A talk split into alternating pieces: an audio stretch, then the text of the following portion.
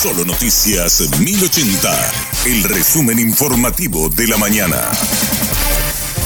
Hola, soy Susana Arevalo y este es el resumen informativo de la mañana. Hugo Fleitas, actual presidente del directorio del Partido Liberal, aseguró que lo decidido en la convención es completamente legal y legítimo y se ajusta al estatuto partidario la convención, que es la máxima autoridad, está totalmente es competente, está facultada a tomar la decisión que, que, ayer tomó. El artículo 97 es muy claro. En su inciso B, numerado el 2, es que cualquier autoridad, y textualmente, cualquier autoridad partidaria en cargo electivo puede ser removida de su cargo por la convención. Para nosotros no, no cabe ninguna duda de, de la legalidad por lo que contempla, por lo que establece el estatuto y la legitimidad una soldadura fue la causa de la explosión del camión cisterna en Villa Elisa. La fiscal María Angélica Insaurralde describió las escenas previa y posterior al hecho. El señor Elvio llevó un prolongador, colocó un soldador allí y subió por la parte de la cabina. Y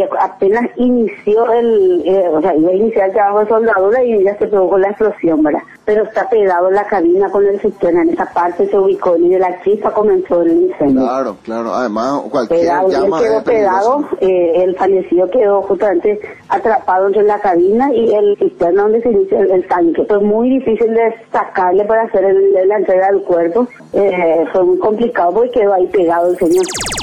Una niña de 10 años murió asesinada en su casa en San Pedro del Paraná, departamento de Itapúa. El fiscal Ever García indicó que los presuntos autores están identificados y ya tienen antecedentes. La investigación en sí está muy, avanzada, gracias a Dios. Tuvimos la colaboración de, algunas personas y, bueno, eh, solamente faltaría dar con los autores de este hecho lamentable. Eh, tiene varias capturas en la zona de Alto Vera y son bastante peligrosos. Serían componentes de una, banda y si, se quiere decir problemas que se dedican a realizar hechos humildes, inclusive eh, homicidios por encargo, o sea, son sicarios.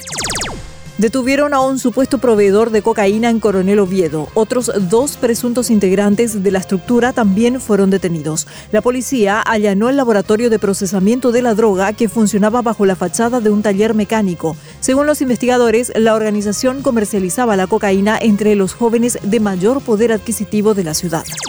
Continúa el conflicto por la decisión unilateral del gobierno argentino de cobrar un peaje en la hidrovía. Raúl Valdés, presidente del Centro de Armadores Fluviales y Marítimos del Paraguay, informó que plantearán la inconstitucionalidad de la resolución que impone el pago del peaje. El monto que, está siendo, o a esta altura del año, lo que se estima que está siendo pretendido por la Argentina está en torno a 12 millones de dólares. No significa que todo eso fue pagado, sin embargo, es lo que está pretendiendo cobrar la Argentina y por eso es está ejecutando estas órdenes de embargo de interdicción. Estamos hablando de que aproximadamente cada viaje que hace una embarcación paraguaya o un convoy de barcazas paraguayas está alrededor de 80 mil dólares por viaje. Es lo que terminamos pagando finalmente. Y lo que se estima que vamos a, lo que pretendería cobrar Argentina en un año estaría alrededor de 50 millones de dólares aproximadamente por un servicio que no se está prestando, ¿no? El tema de fondo aquí es de que no existe una contraprestación de servicio comprobada que pueda trasladarse a un beneficio para el usuario.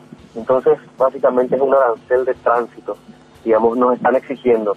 Entonces, los fundamentos legales se centran principalmente en esa inconstitucionalidad de la resolución del Ministerio de Transporte. Imagínate, Luis, que una resolución está atropellando a los tratados internacionales, al derecho marítimo internacional, a las bases fundamentales del Mercosur.